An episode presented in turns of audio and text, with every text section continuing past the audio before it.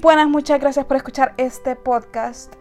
El día de hoy voy a hablar de cómo identificar a un narcisista. Como pudieron ver en el episodio pasado, hablé de, de las personas que son narcisistas y voy a volver a aclarar que puede ser tanto como, como mujer como hombre, ¿verdad? Cualquiera de los dos, se puede encontrar en los dos. Realmente yo he conocido de los dos tipos, tanto como hombre y como mujer, y son bien parecidos. Son, o sea, lo único que, cambia es que uno es mujer y otro es hombre.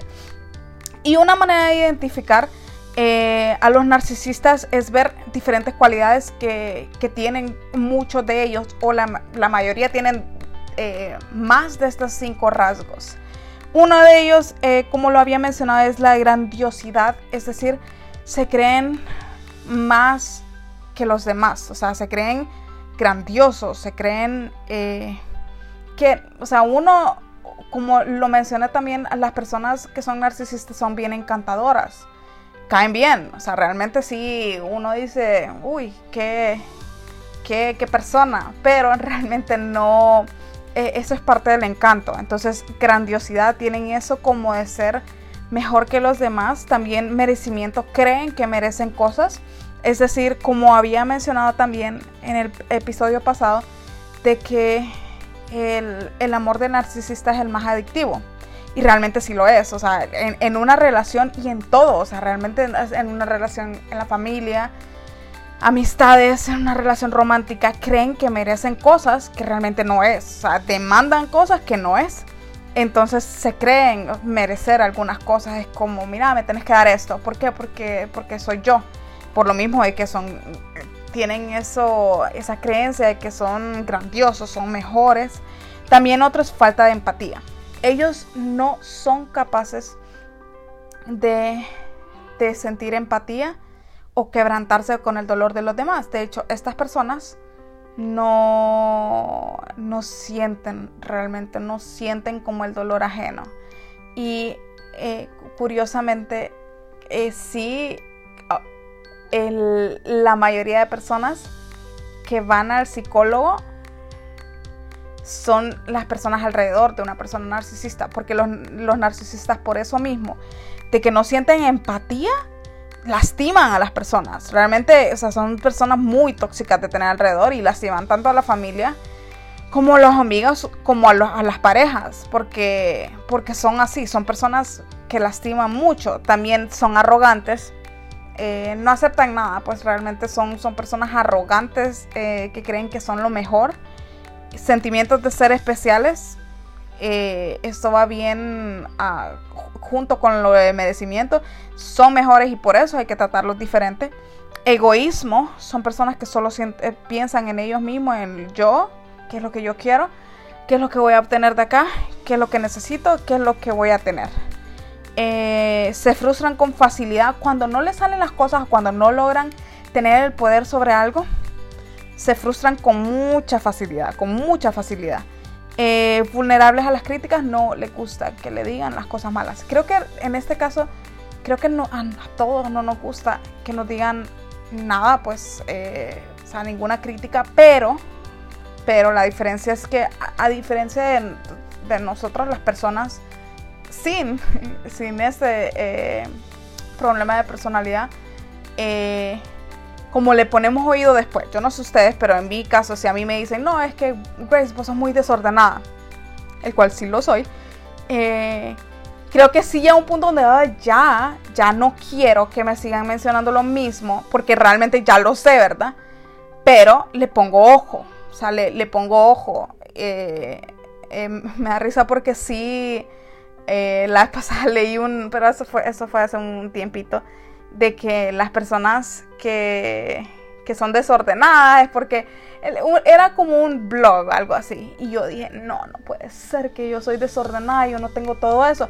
Y miren, estoy como una semana entera así como ordenando y todo, organizando todo, pero es que no me dura. O sea, realmente yo sé que eso es como un gran defecto mío, pero volviendo otra vez al tema, entonces sí, o sea, las, normalmente cuando uno recibe una crítica, uno la piensa, o sea, uno puede venir a decir es que vos caes mal cuando tomas agua. Yo no sé, eso es un ejemplo.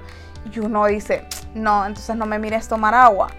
Eh, y pues después uno en la noche, yo no sé ustedes, pero mi tiempo de reflexión es en la noche antes de dormirme. Y yo, pucha, pero ¿por qué me dijeron esto? ¿Será que, no sé, estoy tomando el vaso de agua mal? o algo así, o sea, puede ser con cualquier cosa, ¿verdad?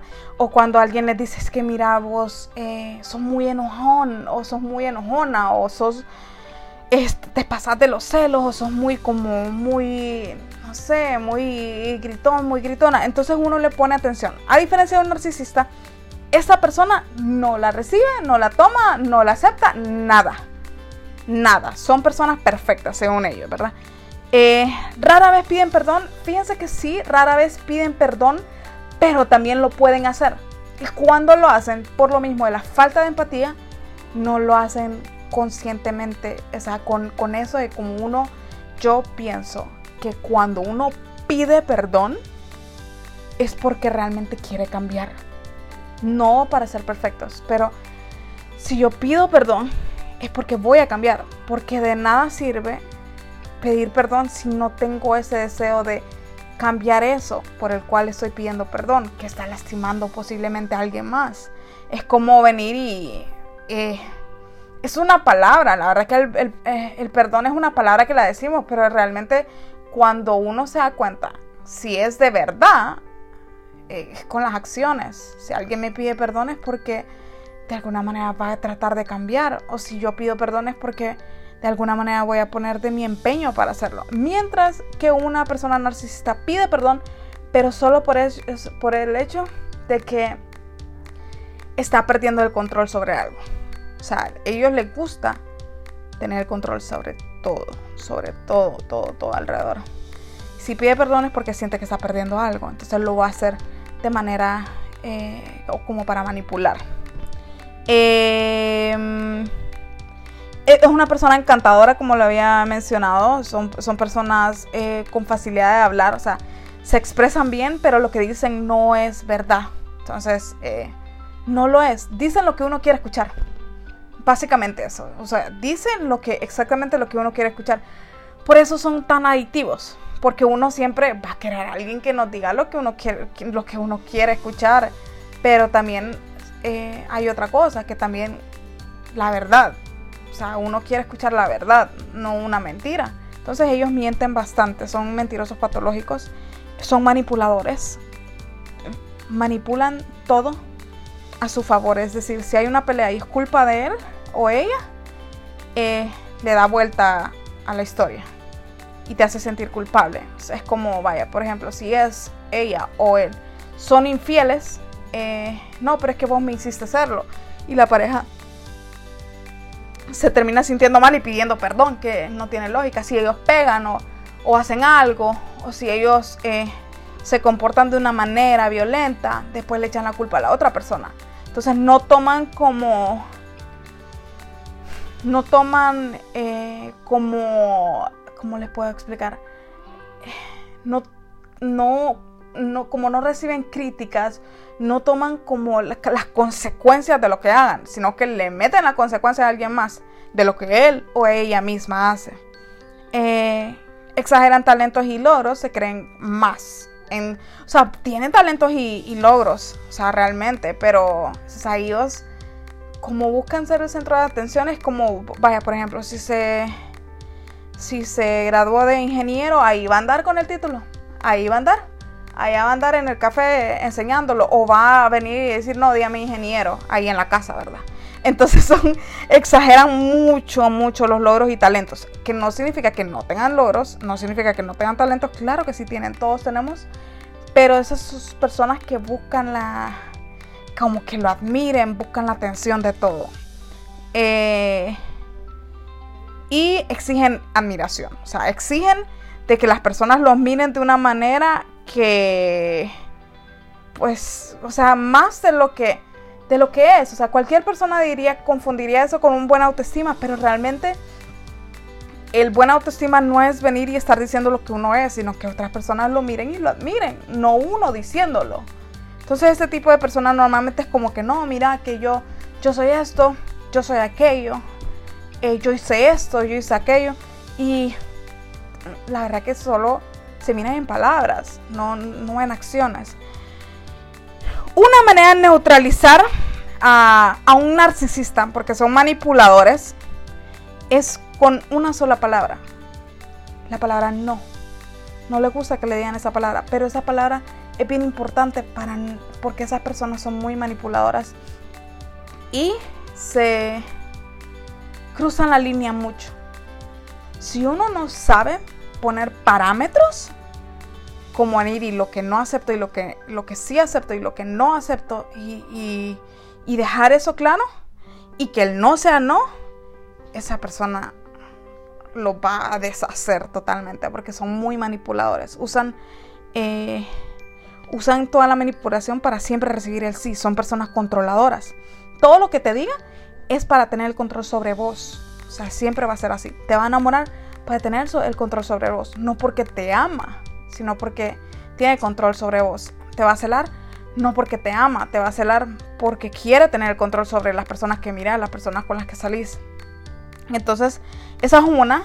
Otra manera de neutralizar a una persona es venir y enfrentarlo. O sea, normalmente son personas que mienten, o sea, son mentirosos patológicos y dicen, ay, es que yo puedo hacer esto, yo puedo volar, vaya pues volar. O no, es que yo soy el mejor chef, vaya pues cocinar algo. Entonces esas personas no se esperan eso. Son personas de solo hablar, no acciones. Entonces, enfrentarlos diciéndolo, vaya pues, probámelo. Como son mentirosas, pues una manera. Eh, otra cosa es como decirles, como tienen ese, eso de ser superiores, de venir y decirles como explicarles que no son ni más ni menos, o sea, que son personas normales. Dejar eso claro, porque un narcisista necesita que le digan algo, necesitan que le digan que son los mejores y eso, y pues dejarles eso claro, que es la verdad. Otra, que es, que es normalmente bien común cuando una mujer está con una persona narcisista, con un hombre narcisista, es que les tenemos miedo. Entonces, otra manera de neutralizar a un narcisista es no tenerles miedo. O sea, son personas que realmente son tóxicas. Y si nosotros le mostramos el miedo, ellos van a sentir el poder sobre nosotros. Ese tipo de personas se basan en su poder en las inseguridades de otras personas. Si te mira vos insegura o inseguro, va a tener poder sobre vos porque vas a ver que no tenés seguridad sobre vos y que sos fácilmente, eh, fácilmente manipulable. Entonces, eso es otra cosa, no mostrarles miedo, venir y decirles eh, las cosas de frente, no huirles, sino que como les mencioné, o sea, es mejor estar alejado de ese tipo de personas porque no traen nada bueno, la verdad. No traen nada bueno. Y la última es que normalmente las personas narcisistas evaden temas importantes, evaden que una persona venga y los enfrente, evaden eh, si hicieron algo y uno los está enfrentando, van a ir pero por las ramas. Y uno tiene que venir y, enfrentarlos. Venir y decirles, no cambies de tema, mira, te estoy preguntando esto, ¿por qué mentiste sobre esto? ¿Por qué estás diciendo esto? ¿Por qué estás diciendo esto de mí? Si no es así.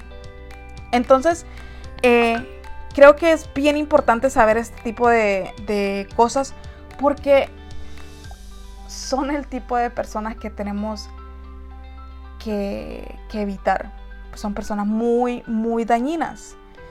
Entonces, espero les haya gustado. Tengo otro podcast eh, ya listo con una muy buena amiga. Vamos a hablar del peso ideal, de lo, importante que es para nosotros eh, nuestra apariencia física.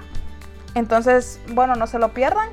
Y voy a terminar con una frase que dice, vendrán tiempos mejores. Posiblemente ahorita no estés teniendo el mejor tiempo, no estés teniendo la mejor, el mejor mes, la mejor semana, el mejor día, pero van a venir tiempos mejores. Si estás teniendo un mal momento ahorita, llora, grita, corre, eh, hace todo lo que te ayude a desahogarte, pero recuerda que vendrán tiempos mejores siempre. Muchas gracias y nos vemos en el siguiente podcast.